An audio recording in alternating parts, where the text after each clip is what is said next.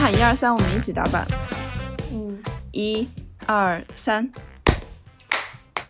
哎，但是为什么我听起来还好像你们还是比我慢大概三两两秒钟？远山的回声，岳阳的电波，那要不然再试一次？来吧。好，一二三。OK，这次好像更不齐，但这次我听起来是齐的。我们听起来是更不齐我听起来我听到三声。要要再打一次吗？还是就这样？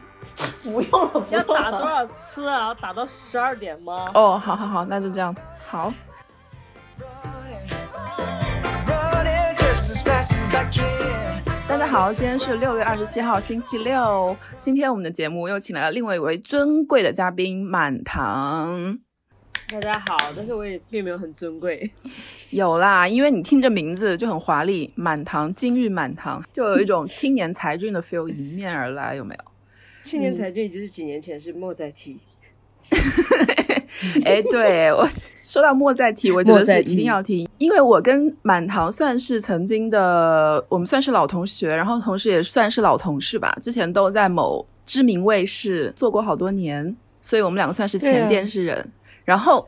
我一定要提，就是满堂当时在职的时候，还真的有拿到过一个非常官方的奖状，上面是“青年才俊”四个字，所以是实打实官方认证的才俊。呀，我真的是青年才俊。好了，好了，好了，不要这样互相在吹彩虹屁了，好收。继续继续，那今天之所以我们三个媒体人在一起录这期节目是为什么呢？正好今天礼拜六，可能大家已经猜到了，因为昨天我们的浪姐更新了，你们都看了吗？大喇喇。当然都看了，而且我直接是在上班时间偷偷看的。反正我就是看看完，然后就是随时去还 follow 那个热搜。我也是的，对啊，而且我觉得这个它的时间可以，它看一集，然后它的尾声可以延续五天，这样我一个礼拜全都被它填满了。真的，因为我觉得他们几个每一个人都好有好有点哦，就是感觉每个人都可以轮番上一次热搜。就是太人太多了，真的都是太容易上了。所以你们两个人自己好感度最高的有没有排个前三啊？应该是齐棋子，然后万茜和郑希怡。差不多。因为我原来就是做娱乐这块嘛，就是大家其实除了有一个我实在是不是很熟，其他我都挺熟的。然后就是齐棋子是让我就是改观最大的，我没有想到他这么憨逼。因为他原来就是大家感感觉印象就是什么，就是掌掴汪小菲，然后脚踩那个王全安，然后刀砍袁巴元，这种 非常刀光血影的感觉。对对对，然后后来没有想到他整个人就是这么憨皮，然后他那种铁憨憨的那个性格已经完全被展现出来了，就非常的好笑。我就看他第一次出来跳那个粉红色的回忆，我就真的有一种看黑帮大佬在跳广场舞的感觉，还顺拐，真的实在是太可爱了，就 就真的很像那个 Joe 之前说他很像女版的黄子韬或者高配版的杨超越。对对，他有那种感觉，就很好笑。那第一次公演结束以后已经有淘汰了嘛？你们有没有期待有一些姐姐可以复活，或者是接下来还会有人踢馆？我真的非常期待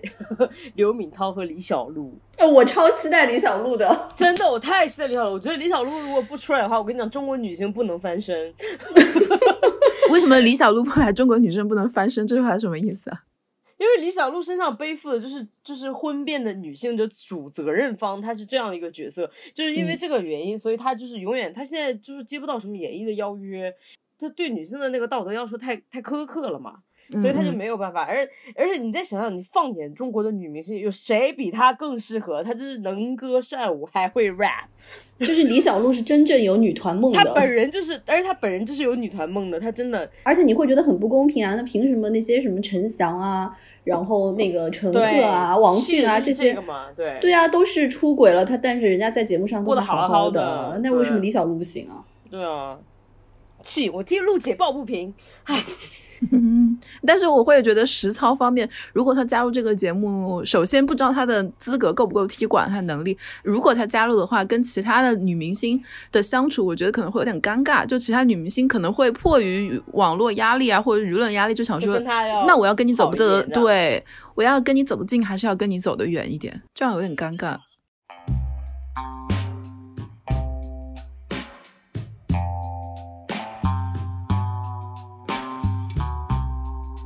就我们三个人从事电视这个行业已经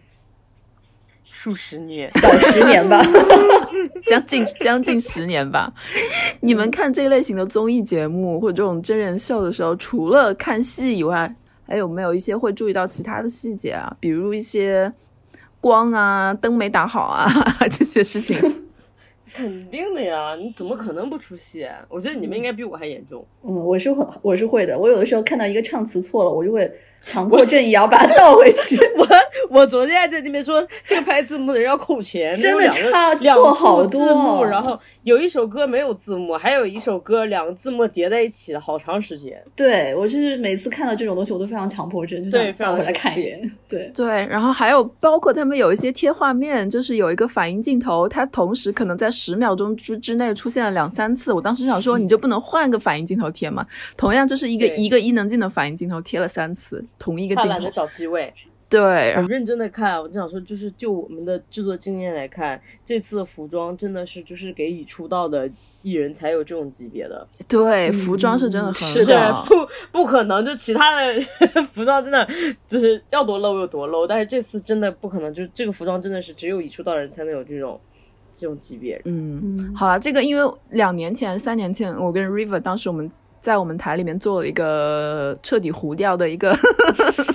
团综选秀节目，也没有彻底糊掉，还有一些你知道星星之火上上代燎原，没有没有，我们我们那个节目给其他各大选秀节目提供了非常多好的苗子。那倒是。然后 River 他做的是服装导演的工作，所以他可能对服装会比较了解一点。然后这次我看到他们的服装，我都觉得安排的好好，就感觉每个人都是。呃，根据他个人的特点，然后包括歌曲的特点来制作的，对，就真的真真的就是已经出道的艺人才会有的待遇。真的就是有一些就因为因为服装组他们当时是需要向各大品牌去借衣服的嘛，然后人家那些品牌都会是去考虑说你这个艺人的咖位到到大概在哪里，那你穿我们家衣服会不会拉低是不是合适？对，所以就是像那些还没有红的，就是小小艺人们。他们如果想要去没有资格，他们想要去穿一些很大牌的衣服，就是不可能的，除非是如果说当那个服装团队本身特别特别的厉害，他们可能有这样的资源可以去借到一些比较好的衣服。如果说本本就是没有这样的资源的话，那完全不可能，他们自己也是没有这个资源的。哦，然后满堂，你刚刚说到那个录制时候的声音，反正我们当时我记得是这样操作的吧，就是你们在这里讲这些好吗？诶，这不就是我们想要说的吗？就是应该是 他们现场应该是，我估计应该是半开麦，因为不可能全开麦，也不可能完全不开半开。然后他们会事先或者事后录一版完全录音室的版本，在播出的时候再放这个录音室的版本。你记得我们当时还出过一个很大的事故吗？对，之前的胡小胡节目吧，其实那个节目的成本非常大，而且请的导师的咖位也非常大，但是无奈最后，因为我没有芒果 TV 这样的平台，真的是因为平台的原因。然后呢，然后呢，在播出的时候，我记得那一期还是我的一个选手在上面播出的时候，他没有垫上。他事先录的那个播录音室的版本，他直接放出来的是现场的半开麦的版本，非常可怕那真。的尴尬。而且那个是一个唱跳，就那个男生，就会发现就完全上气不接下气，然后 这样。真的，所以有些网友就会，我看到有在那个论坛里面，在小组里面在讨论说，他们到底为什么现场的观众好像跟我们给选手的评价完全不一样？我觉得有可能是因为这样，就是因为我们听到的版本是他们后期已经在录音室录好的版本，所以你就会觉得说，哦，那 vocal 组真的很棒，但现场剧是怎么回事，可能又不一样了。对，但他们浪姐第一次录制的那个就是打分的那个舞台，他们好像是 live 的舞台是吗？它上面虽然写的是全开麦，但是我就觉得说它肯定是有修饰的，它可能是全开麦，但是是修过音的。对啊那它这个后期可以修啊，你就是唱的荒腔荒腔走板，后期也可以给你修的挺好的。不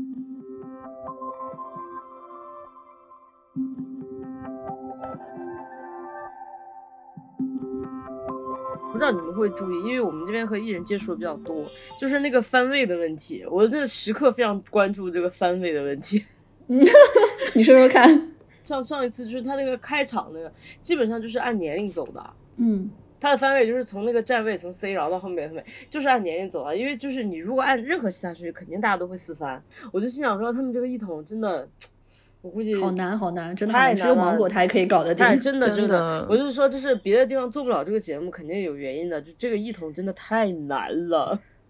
讲到这个番位，我就记得我去年也做过一个晚会吧，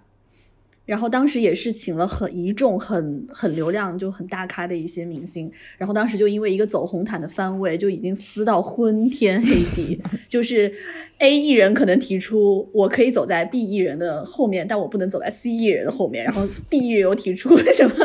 什么我就是我必须要压轴，然后 C 艺人可能又 有一些很奇怪的要求，所以你每天就感觉自己像在做排列组合一样，就是怎么排永远排不明白。对啊，那就最后排明白了吗？最后就只能告诉大家说，哦，我们不做红毯了，就不是一个红毯。真的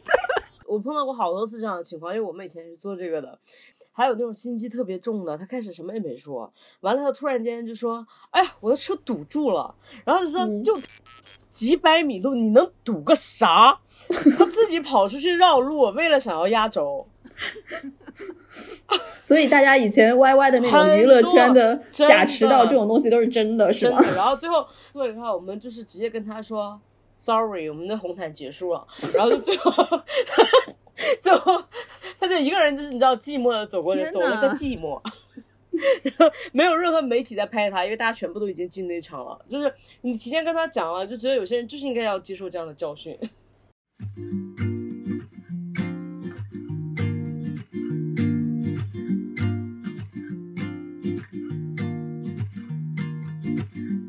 我我说要走压轴的真的太多了，就是不知道在想啥，对自己有什么误会。对我们当时也是碰到一多一堆很奇怪、很奇怪的要求，包括一个一个节目表演的站位，就是谁站 C 位啊，谁站谁旁边啊，谁不能站谁旁边啊，都可有讲究了。还有一个艺人，我当时印象特别深，我原来都不知道他的那个前男友是某艺人。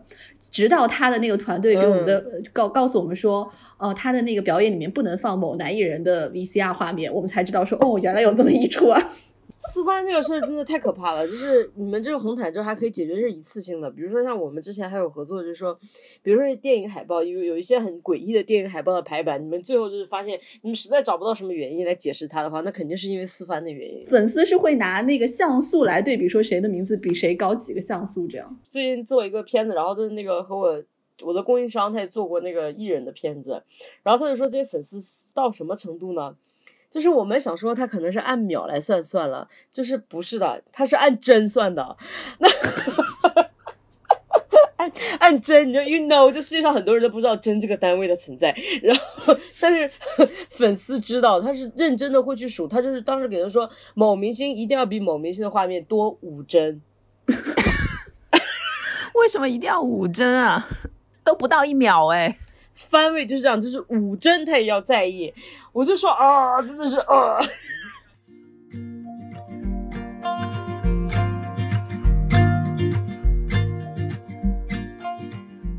毕竟我们都是做这一行的嘛，也大概知道，就是做这种真人秀节目肯定是有剧本的。这个剧本不是说全部都一手安排啊，但是它肯定会有个呃节目流程的导向。就接下来我可能会预测这个姐姐接下来会做哪一步，接下来会做哪一步。当你知道了这些的时候，这个会影响你很认真的去看这个节目吗？我一方面觉得说，就是我虽然知道这个是有一些设计的，但是我觉得在这个节目里面，它有一定特殊性，就是这些人可能你很难的去操控他。嗯，就是因为如果是素人的话，你就可以真的是，呃，我们内行大家都相对知道一点，就是可能就会比较比较随意一些，就是你可以让他去干这个干那个这样子。但是如果是说这些已经红了的，他们这些资历比较深的人的话，蛮难操控的，就是沟通成本太高了。特别是一 if 你要就操控一个三人戏份，你要跟他们仨都沟通，本来要跟别人都沟通，这个事情我真的想起来就觉得非常的可怕。跟他们仨人沟通，就意味着要跟他们仨人的经济团队经纪团队沟通。对我觉得就是这样，就是所以我就觉得他这个里面就真实的大的操控的戏份不可能存在，因为这个成本太高。但是他可能会有一些设置，就比如说非得让就是呃机缘巧合让他们走在一起，或者是给他们个什么事儿，这种是有可能的。嗯，我知道满堂好像这几年看选秀节目看的特别多那。不然呢？你能不看吗？这工作需求吗？我上次碰到满堂的时候，他还想要给我跳青你的那个舞蹈。呀，我现在我跟你讲，浪姐的我也会，我都不允许王耀庆跳的比我好。天呐，跟我们介绍一下现在这个产业，这个市面上现在到底有多少个秀啊？我跟你说，他现在是分两派，一个是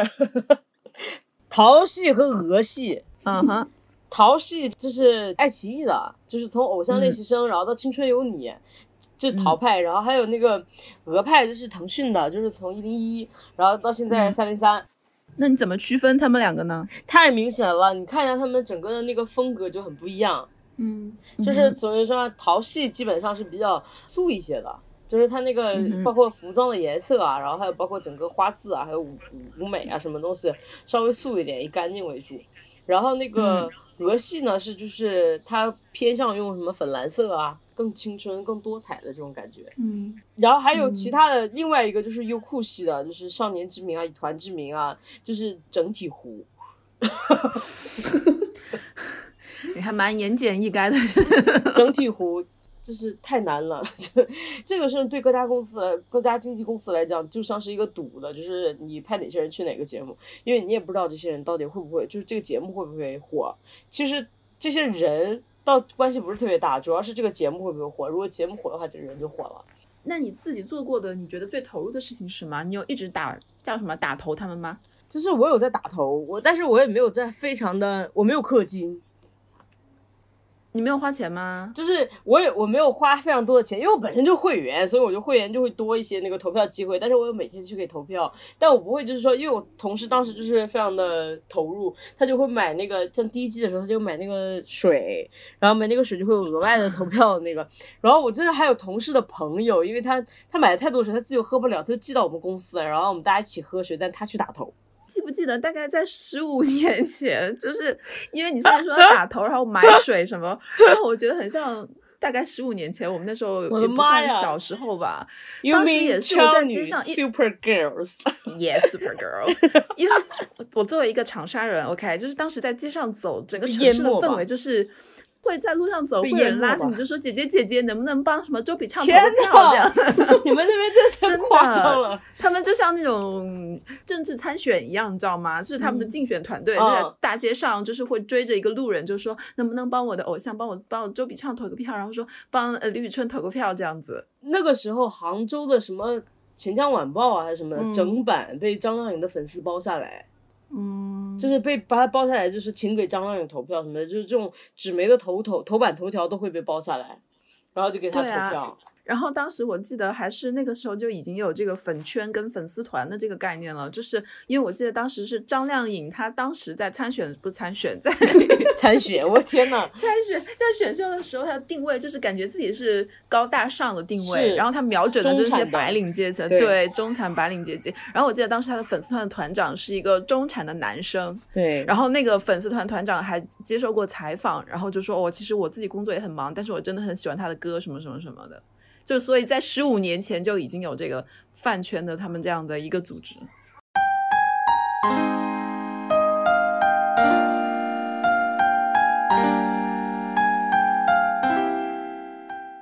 我是觉得说那些年，就是你会觉得你选出来那些人都是非常草根的，就算他可能是家里是小康之家，或者是一个中产，你也不会觉得说哇，他家里好有钱啊那样子，就根本不会有人提到这些嘛。最开始从零五年的那个超级女声里面，当当时还有很多农村女孩，然后到后来可能这些超女啊、快男啊没有那么红的时候，不是有一阵子很流行过达人秀的这种形式嘛？对，就是它里面它会一直灌输一个就是中国梦，就是说我们要选出来。当时我们也去那个节目组也去帮忙过嘛，就是说要选出来的人，就就算我们要选偶像，选的人也要是我们可以嗯感同身受的，就可能他是一个农村的孩子，然后怎么怎样怎么样怎么样，嗯实现了阶层的跃升，有一个这样的实现中国梦。当时很流行说中国梦嘛，对，它是有一个大的叙事框架在里面。它其实没有在关注，就是说你这个人的业务技能到底怎么样，他更关注你背后的故事，你所代表的这些人。他可能是一件相对偏底层的人，他每天做很辛苦的体力工作。嗯他的技能也没有特别好啊，就比如说没有说唱歌唱的特别好听，怎么怎么样，但是他就是有这样一个愿望，他想在这么多人面前唱歌，然后他就可能就是他的家人或者他自己努力，他去实现这个愿望，这个过程本身比他的技能更加的重要，对。就是这是是这个事情。记不记得好像那个大衣哥就是大概在那几年嗯红起来的，嗯我觉得大家应该也记得，就不只是就所有的节目都会出现一些，比如说是他家里遭遭到变变故，嗯。或者他本人有一些残疾，或者是他有一些就是各种非常的就是艰苦的情况下，但是他非常乐观的生活，然后追求他的梦想。他这个故事是这个故事是一个主旋律，然后现在这类型的节目已经完全没有市场了，我不知道，可能市场就已经被挤压的差不多了，因为它这个叙事其实也蛮单一的。这个已经完全有点对，完全套路化了，观众已经就完全不吃这一套了嘛。那现在观众吃的是什么呢？就是你要一出场的时候就已经是金玉满堂了，是有这种感觉，就包括这几年的这个团综，就是这些小朋友他也没在节目里面表露，但可能网上就直接谈论说，哦，你知道吗？他家是家产多少多少。然后就光这点，他就可以嗯吸粉，就跟以前的那个叙事中国梦的叙事底层叙事是完全相反的。他也不是说这点就可以吸粉，他只能说他这一点大家都不敢惹他吧。但是我觉得是有吸粉啊，是真的有吸粉。就比好比说第一集那个浪姐第一集里面那个当时黄圣依出来，当时我有看弹幕里面都在刷什么说。呃，姐姐家里明明有矿啊，什么还来参加这种节目，就感觉已经是就是对资本的一种崇拜，你就可以感觉已经溢出屏幕了。嗯，之前就是那个静，然后看那个虞书欣，非常的明确，就是他资本下场直接去买的嘛，那你也没办法，那你架不住人家买呀。我倒不觉得说一一定是因为他自己家里有钱就是买票，我觉得这个有点太低级的操作了。我更觉得更可能倾向于认为是因为他的这个形象，他后面自带了光环，就觉得她是小公主，所以观众真的是投票的人真的是从心底里喜欢她，因为觉得她是小公主。天呐，真的吗？对，我一直都觉得她可能是一些资本的背后的操控。那小公主有什么好值得喜欢的？这就有点像我从小就很讨厌的一个童话故事《拇指姑娘》。哇太气了！你怎么突然一下就怒了？就是这这几年的选秀，我能想到，就除了第一季的那个一零一，你还能看到像那个串鸡爪的那个叫什么小彩虹、徐梦徐梦洁，对，然后还有像嗯村花杨超越这种，还能看到一些就是实现阶级跨越的这么一种中国梦的概念。到后来好像真的就几乎没有，大家想要看到是一开始你就是真的是金玉满堂的选手。这大家有真的在想看这些人吗？想看一开始就是那多啊，多生气啊！你已经打头他们这么多年了，你还没有看到这个规律吗？真的，我我从来都没有打头这些富家子弟，我都会打头那些穷苦人家。你这根本就是怀着一种扶贫的心理在打头呀，他们。我是扶贫的心理在打头。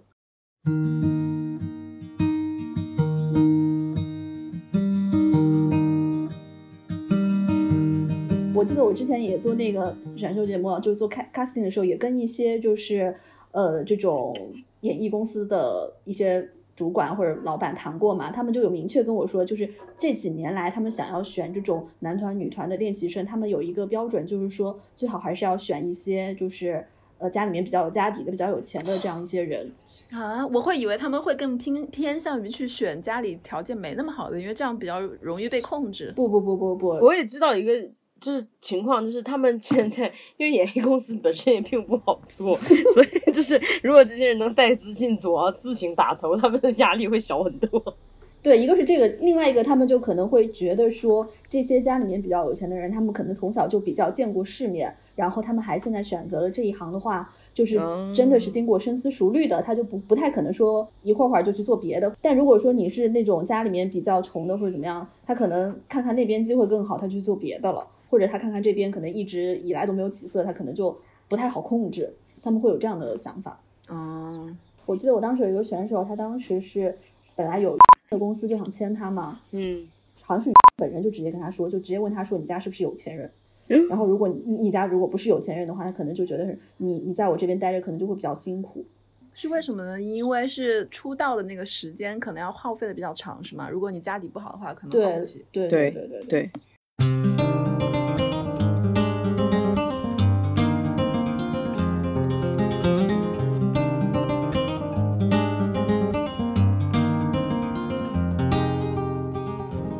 道这个节目的总导演跟总制片人都是女的哎，就是他们之前的那个作品是《花少》，然后还有《明星大侦探》，嗯，就这两个女性，所以实力还挺厉害的。这你们能想一想，如果这个节目他是男导演做总导演，或者是男制作人做总制作人的话，你会觉得这个效果会不一样吗？会吧，完全不一样吧？完全不一样，真的。比如说，比如说，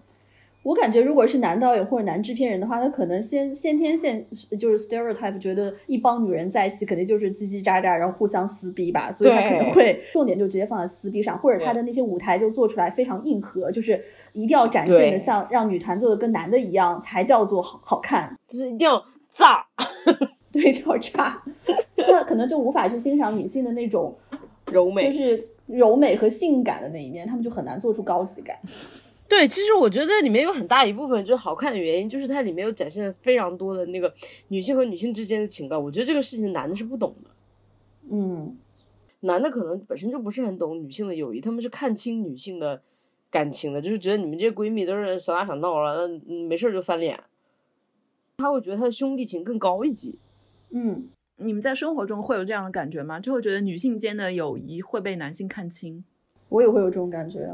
甚至有一些女性，对，甚至有一些女性她自己都会这样认为，她自己都会觉得说，哦，女性之间的友谊可能就是一些勾心斗角啊，怎么样？她会把跟男性当好朋友作为自己是一个很豁达或者没有心机的这么一个标志。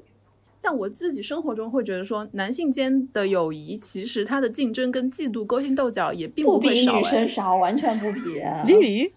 真的。我不知道现在年轻人怎么样，就是我们这代，因为我们看的那种什么港片啊什么的比较多，它那个里面就是会美化男性的友谊，然后弱化女性的友谊。嗯，你像什么英雄本色啊，什么这些东西，它都是男性有些什么啊兄弟情义薄云天，嗯古惑仔巴拉巴拉这种的，然后女性在一起就没有，就是只有一部好像我我印象中我小时候看过女性友谊，就是娜娜还是日本片子，《还珠格格》算不算女性友谊？那是儿童间的友谊吧？最后在场跌。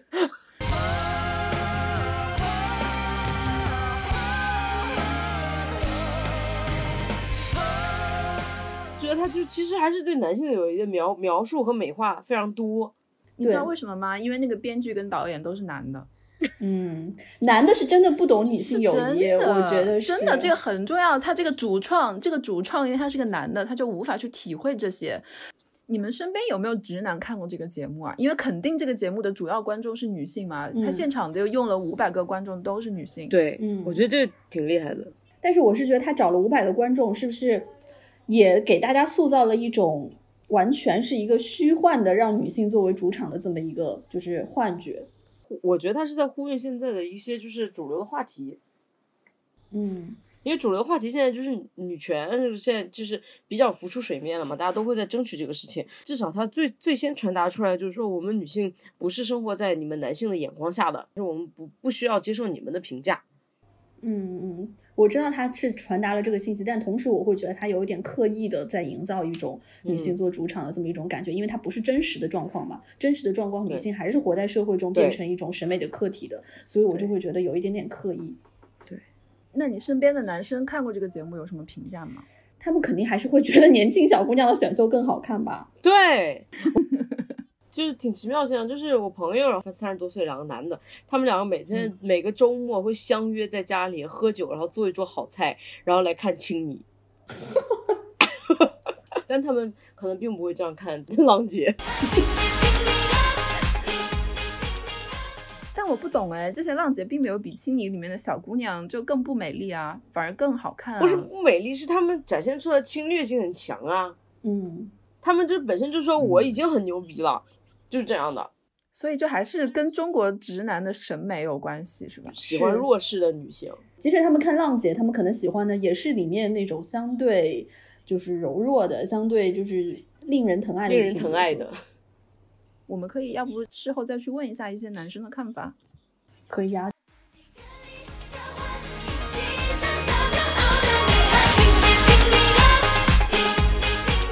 呃，说到这个《乘风破浪姐姐》，我觉得确实是一个值得关注的一个现象级的一个娱乐话题。那我接下来要讲这番话呢，我觉得女性听友会感到特别的被冒犯。我觉得呢，看这个节目，首先它是一个好看的节目，但是它好看的点是在于这些上了一定年纪的姐姐们，她们不缺钱，也不缺比较健康的身体，为什么还愿意站到这个大众的舞台上来展现自己？那我觉得它其实核心的这个看点是取悦。取悦电视机前那些拥有了一定话语权男性。那么，呃，对应的在屏幕外的这些主流的受众，或者说一部分这个主要的收呃主要主要的这个收视的这个心理，根本不像刚才几位说那样，是一种呃受到激励，或者说一种是一种励志的、青春的、昂扬的这种这种情绪。那我个人的观点以及我个人的感受，都是一种被取悦，或者甚至甚至说，其实就是一种消费心态。通过这个节目，很多男性或者说很多这个观众被这些姐姐所取悦，争宠吧，我用这个词争宠，组一个团来争宠来取悦，来取悦大家。那你怎么看他大部分的收入根本的还是女性呢？呃，其实这样的，我觉得这个里面其实有一定这个就是呃角色的代入关系。我我自己家我自己身边有很多很多人也看，我我我我爱人也看。其实他们看这个节目，我觉得其实在某种程度上是一种学习，怎么能让自己更有魅力。任何女性的魅力对象，主流的对象还是男性，这就是一个本能。这本能里面，我觉得男性对女性的这种吸引力，女性对男性的吸引力，都是需要去表现的。那女性可能更多是通过通过这种肢体啊、语言呀、或者说形象啊、外貌啊这样去去呈现。那男性可能完全完全是这个是另外一种方法。所以从这角度讲，我觉得如果说要搞个男团，我觉得就会显得很油腻。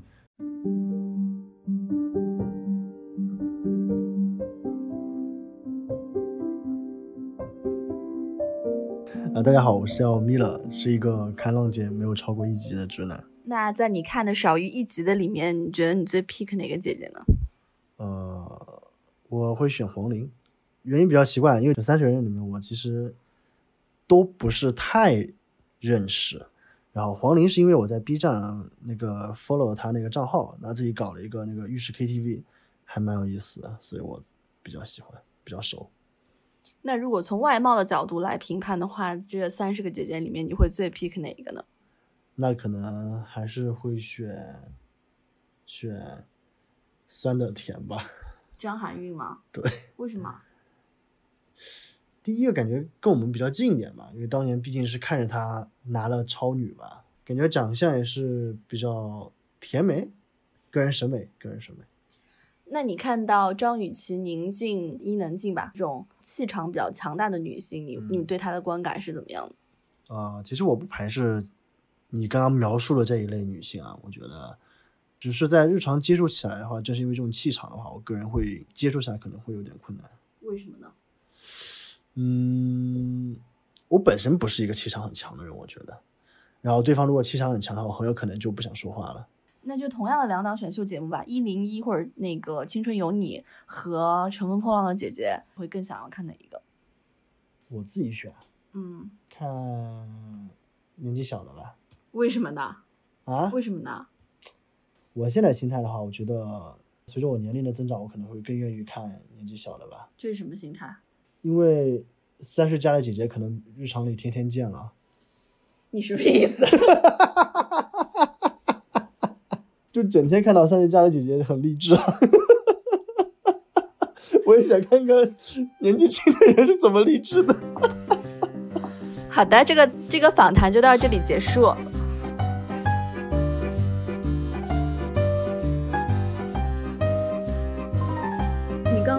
节目里面一直在打女性表演，然后女性观看的这样一个标签，你们有没有注意到它里面还有一个标签，就是特别是这一集刚刚播出的这一集一直提到的，就是说三十加，嗯嗯嗯就包括这个节目它选出来的一个立意就是三十嘛。嗯，我在看的时候会觉得说，为什么都已经二零二零年了，还有人一直在纠结于三十岁啊？你有记得我三十岁那年吗？你 maybe 已经记得忘记了 呀？三什么叫我记得你的三十岁那一年？我我连我自己的三十岁那一年都不记没有。，因为三十岁那年就是那年跨年，不是朋友们都在我家，都在我们家嘛。因为那时候我们俩还合租房子，然后大家都在我们家跨年。然后大家走的时候，然后我收拾卫生，收拾收拾，然后突然间就一边拖地一边大哭起来。在我面前吗？呀，你还说你怎么了？你当时应该是喝多了吧？我，但是我同时因为就是因为三十岁非常的焦虑，然后我就是就是当场就是大流泪，因为我就觉得说天呐，我三十了，这么这么可怕，我都是就是已经三十多岁人，因为我觉得是一个很严重的事儿，而且关键是我觉得我一事无成，嗯，对，关键是这个你会很焦虑。觉得没有完成就是这个好像社会进程赋予我的一些责任，一些一些我应该完成的作业这样子，所以我三十岁那年其实是非常焦虑的。嗯，那你现在过了三十岁，你会觉得好一些吗？天呐，我我我前我昨天前天刚过我三十五岁的生日，我快乐的像个三百斤的孩子，我的天呐！三十五是啥呀？我根本就不知道。然后就是因为你过了就想开了，所以我我现在和那些姐姐们的心态是一样的，就是反反正反正我都过了，我想干啥就干啥，就是有这种感觉。嗯，是的，是的，我也是有这种感觉，就感觉瞬间活开了。就是社会对你的要求，你你反正已经完不成了，就真的对，再见吧。就想说，我三十岁，反正我已经完不成，我后面我想干啥关你屁事儿。对，真的就是有这种感觉，活开了。但是你知道，就是所谓的几岁几岁，其实它就是人生中的一天而已啊。比如说，你说社会上对你的要求，这具体是什么要求？然后你没达成呢？但并没有一个这样的考试啊。也不是社会对你的要求，就你自己心里会觉得三十岁，就是你二十岁的时候，你想象你三十岁的样子，你可能对觉得已经是事业有成，或者是家庭已经美满了，大概是这么一个一个画面。然后，当你真的到三十岁的时候，你发现你事业事业也不行，家庭家庭也不行，就会非常的焦，虑。天呐，我现在我现在 对的，我我就记得印象很深。我可能更小的时候，十十几岁吧，就是跟我跟我表姐当时走在南京西路上，然后我们两个人就当时在看南京西路那边不是有好多好多奢侈品店嘛，然后很多表店什么的，我们两个就非常小小的身影就趴在那个。就是透明的窗上看那些手表，我们觉得哇，一只手表竟然那么贵，然后我们就在那边数那个零，你知道吗？就数一个零、两个零，就说哇，一只手表竟然要几百万。我们当时就觉得说，嗯，等到我们长大了，我们应该就可以买得起了吧。对，抱着这种天真的想法，就是后来你就你就每天，现在我们因为上班的单位还在南京西路上，所以我每天都还会经过那个橱窗，我就想说那只手表真的离我越来越远。真的，因为我是觉得是这样，就是你你小时候你也会觉得三十岁是一个界限，就是说，对，因为不管你怎么怎么样，你到三十岁，你都会像所有的三十岁的人、正常的人一样，就是啊、呃要结婚啊、生孩子，然后有房子，然后有一些什么稳定的工作啊，啪啦啪啦这些。然后你到你二十九岁的时候，你就会发现这些事不是理所当然的，嗯嗯嗯，就是你到三十岁的时候，它不会突然就降临在你头上。你小时候接受的也是社会对你的期望嘛，你就会说嗯怎么我离他这么远，然后就是有点很很沮丧，很很觉得很难的感觉。对，而且尤其是我们三个，我觉得因为可能从小我们一路长大，都是还还算挺符合这个就是标准下的这么一个。优秀学生的这么一个一个概念吧，就是你一步一步其实走的都挺按部就班的，然后你突然到二十九岁，你发现哎跟不上了，对啊，你就会就有一种气说，就是就是感觉舞步就是乱拍了，还是怎么回事？你就会发现我是不是有什么问题啊？就是会很焦虑啊。你又回头追溯，发现我哪也没走错，我怎么的对我哪也没走了？我三十岁的时候，就是有一天做什么发布会啊啥玩意儿的，完了这半夜两三点和一群那个搭建工人在一起，在那个工地搭建，完了我一个同事就说：“你看我就是当年没有读好书，然后现在这半夜三点在这儿。”我就当时看他，我说：“那我呢？我 老子他妈读。”我他妈读书读的这么好，然后还不是在半夜和搭建工人一起在这儿就是拦铁马，嗯，尤其是我们这个行业，你会觉得就是每一天的场景都很魔幻。就前一天你可能跟搭建工人在马路上大半夜的在那边拦铁马，第二天你可能会跟一些特别光鲜亮丽的明星出入一些很 fancy 的场所，你就会很怀疑说，我到底是在干什么？对啊，我就是想说，我到底做错什么？我真的很认真反思过这个事儿，就是说我到底是哪做错了，怎么今天沦落到这个地步？然后我想说，我也没做错，我就是哪一步都是跟着自己意愿走的，而且也真的没有哪里做错的，就真的不知道为什么会这样。然后所以现在就是想开了，就是说，那人生就是这样。嗯，我那天有在跟 River 说，现在三十岁是新的十八岁啊，现在大家都在这么说。对，真的是这样，对对对对对就我身边的朋友，就是我最近认识的一些，他们可能跟我年纪相仿吧，差不多大，但也都还在找寻自己人生的方向，就是说的好听一点。就青春期无限拉长啊。对啊，就在还在犹豫要不要读博什么的，我就觉得说，那其实还蛮还蛮有勇气的。是是是，你到了三十岁，反而是可以给你一个重新出发的机会。嗯，因为你现在过了三十岁，你不这么想也得这么想吧。对 所以就这个节目，当时就有很多人说，就是看了这个节目就觉得不怕老了。那你现在和你自己十年前相比，你更喜欢什么时候呢？我其实从个人状态上，我更喜欢我现在，因为我觉得我现在就是你知道，就是被各种人都虐过了，对 被各种人都虐过了，就是我可以从容的面对这些事情。但是我其实更喜欢我十年前的那个，就是那个那个体力和 精神状态。你们你们更喜欢你们就是现在和十年前的呢？我永远都是更喜欢今年的自己。因为你今年也才十八，不是因为我真的觉得这样跟好多人说，我觉得自己很欠揍了。就是我每年生日，特别是过了三十岁以后，我就会跟自己说说好的，可能今年就是我的巅峰了，就各方面，可能明年就开始走下坡路。到了第二年就会发现啊，怎么居然会比前一年更好？然后 你说这话给满离堂听，线，他我真的要把你退拉。出这个会议。然后你到了第二年就会想说，好，那今年就已经这气么好了，死人了明年就走下坡路。结果到了第三年，你就会发现啊，居然也并没有比第二年差。然后 你明年再这样想，你就会失去我这个朋友。我不知道，可能是自己的那个标准降低了，我觉得这有可能，因为完全是很主观的嘛。嗯，我觉得我二十岁的时候，我觉得那些听那些三十岁的女性说，哦，我我更喜欢现在的自己啊，我都觉得说你们在撒谎，对，特别勉强。我就觉得说你们不可能更喜欢现在的自己。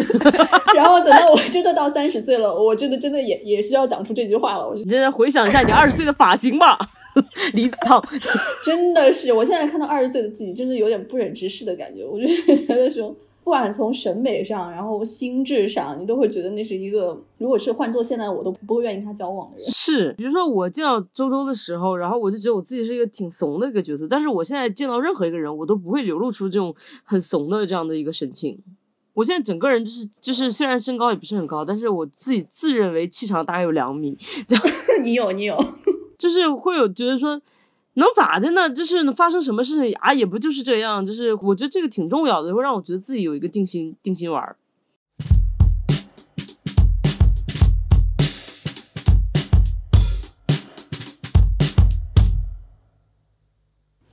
这样说的好像我们现在真的是已经到了人生巅峰一样，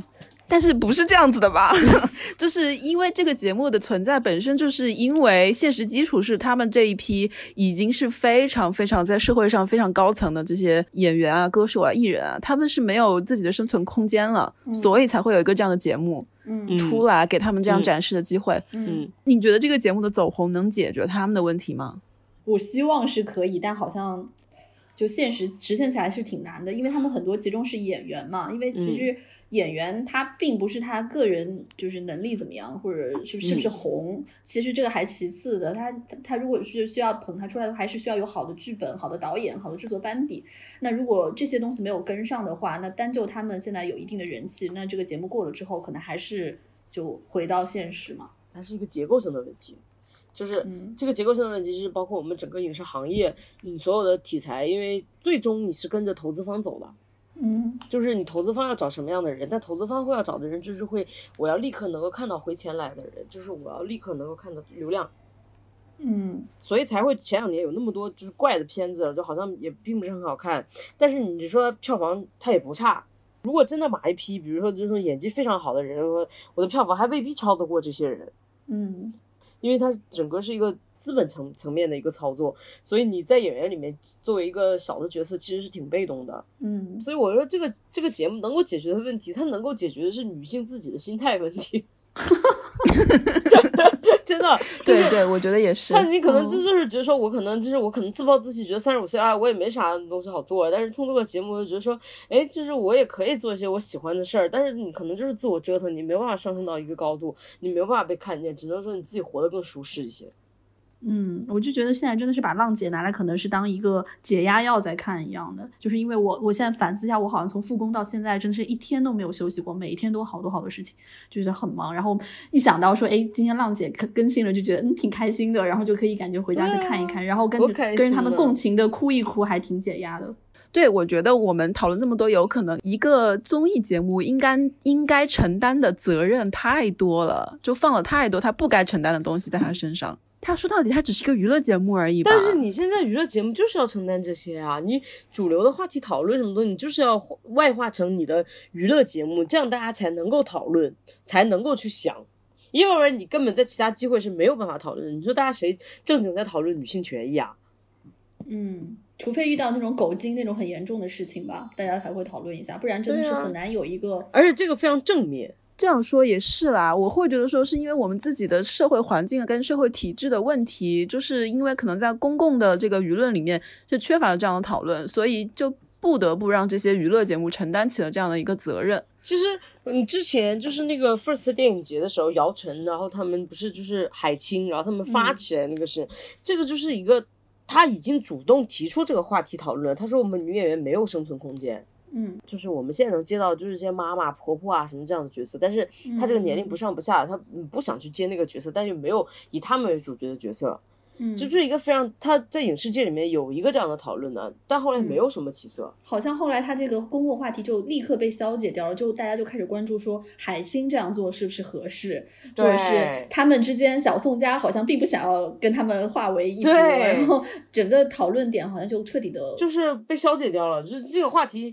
你没有办法很正经的去讨论它，你反而通过娱乐节目你来讨论这个事情，所以我觉得他这个用意其实是好的，让大家去关注这个事，让大家去讨论这个事情，去思考。那是因为有一个这样的社会环境，就是有一个这样的需要去填满的一个空，然后呢，这个节目才应运而生。但是如果你反向想的话，现在芒果台不是在筹备《披荆斩棘的哥哥》吗？嗯你觉得他这个社会背景是一样的吗？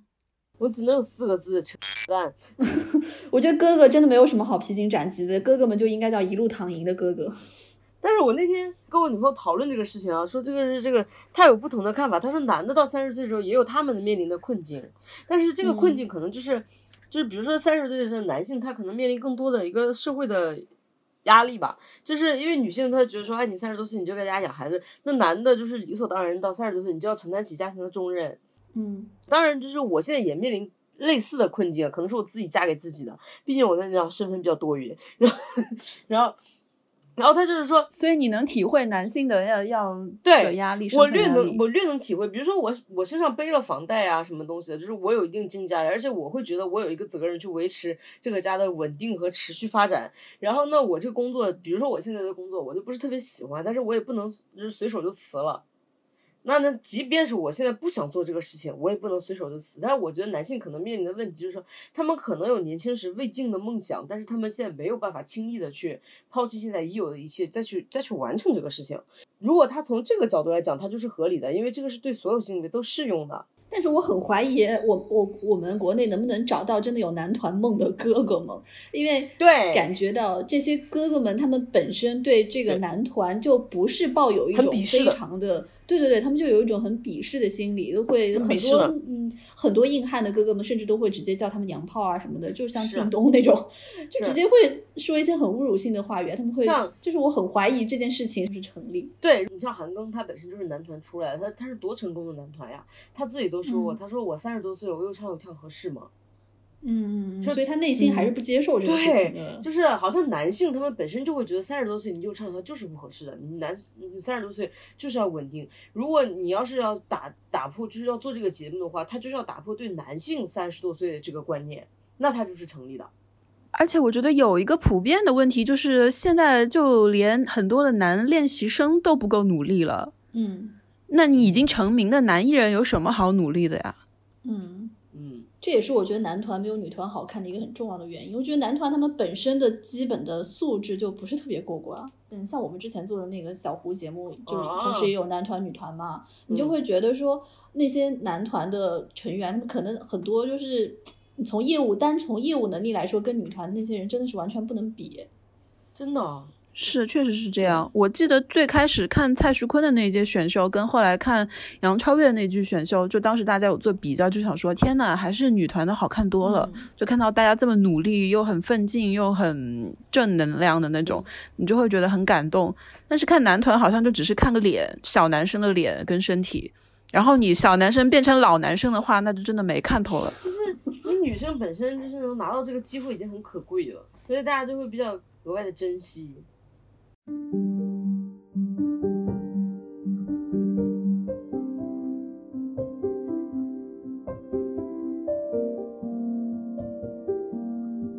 我有时候会就是觉得说，好的，那这些姐姐们都这么美丽，但是并不是说所有的姐姐或者是阿姨们到了四五十岁都可以像她们这样啊，这会不会无形中又给生活中的女人们加大了心理压力啊？会，我也觉得。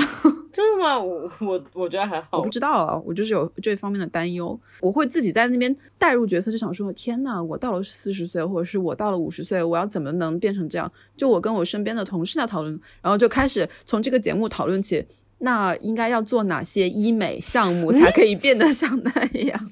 但我觉得陈松伶就是一个胖了的典型啊。我虽然觉得她胖了，但是我也觉得她还是挺好看的呀。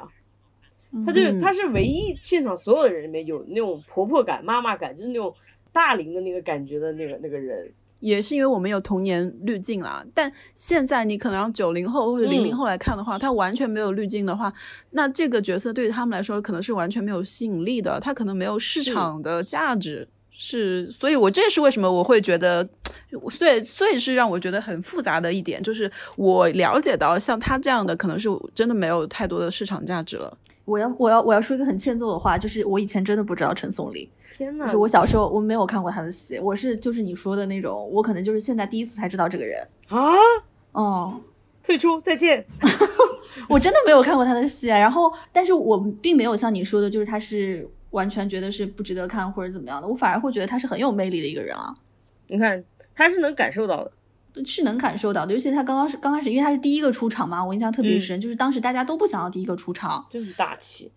对，然后但是他当时就是非常的，就是好像在照顾所有人一样，就是说我就愿意第一个出场，没关系，我就先我就先来嘛，所以我我当时就对他印象特别特别好，而且他表演的是一个我记得有点音乐剧感觉的嘛，对，他当时应该是全开麦的，所以那个震撼是一下子你就会跟现在很多女团的东西进行对对比，就会觉得说哇，那姐姐真的是宝刀未老，或者姐姐真的是很厉害，就是只有那个年代走过来打拼过来，经历过那么多事情的人，她才能看到说舞台上展现的那个魅力，跟是现在小姑娘完全不可能有的。对，我就觉得她年纪大有一种很坦然的感觉，也也非常吸引人。那我觉得你说的也对，他应该找一些就是你知道状况更糟糕的人，然后让大家觉得说各个年龄就即使糟糕也有这个年龄的美丽。他如果有能有这个呈现就会更好。但好像我觉得主流的媒体上面没有这种呈现，像之前什么他们来了之类的，他找的都是赵雅芝啊、林青霞这种就是在同一年里面非常佼佼者的人。对啊，他就是有一种这种所谓的不老神话，嗯，你知道吗？一旦是神话的话，他就无形中就框住了。但这个倒是不是的，我们最近在策划一期，就是也是一个晚会吧，就是在策划的过程中就会有意的说要找一些就是特别胖，像那个呃日本的那个叫什么渡边直美，这这也是个风向。你想那个维密去年的那个大秀，不就全都是找的胖女孩吗？对对，他现在就是会有意的说想说那要审美的多元，那我们就找一些真的很胖的人，然后但是跳的是非常非常自信，但是。并不是是从那个真的在欣赏他们美的角度，而是觉得说我们有这个义务要推，就是宣传这种多元审美。但其实可能，其实我欣赏的是什么不重要，但是我有这个义务给他们这个展现这样的一个舞台。对，主流媒体还是有这个义务的，你还在那个就是系统内，你还是应该发挥这个作用。嗯，那这一季的话肯定是不要想了，可能下一季我们看看有没有这方面的。哪有？我跟你说，这些女明星每一个人都都是紧绷的不行，这年纪大也也觉得自己是个女明星。哦，我们不知不觉已经说了快两个多小时了。那反正这个秀我们还是会继续追下去。然后如果之后有更多的风向的转变的话，我们可以再继续讨论。嗯，然后我们也拭目以待披荆斩棘的哥哥，看他们到底是真的能披荆斩棘，还是一路躺赢。那我们今天就聊到这里，好的，好，好，拜拜，拜拜周末愉快。嗯。嗯，那你怎么退出呢？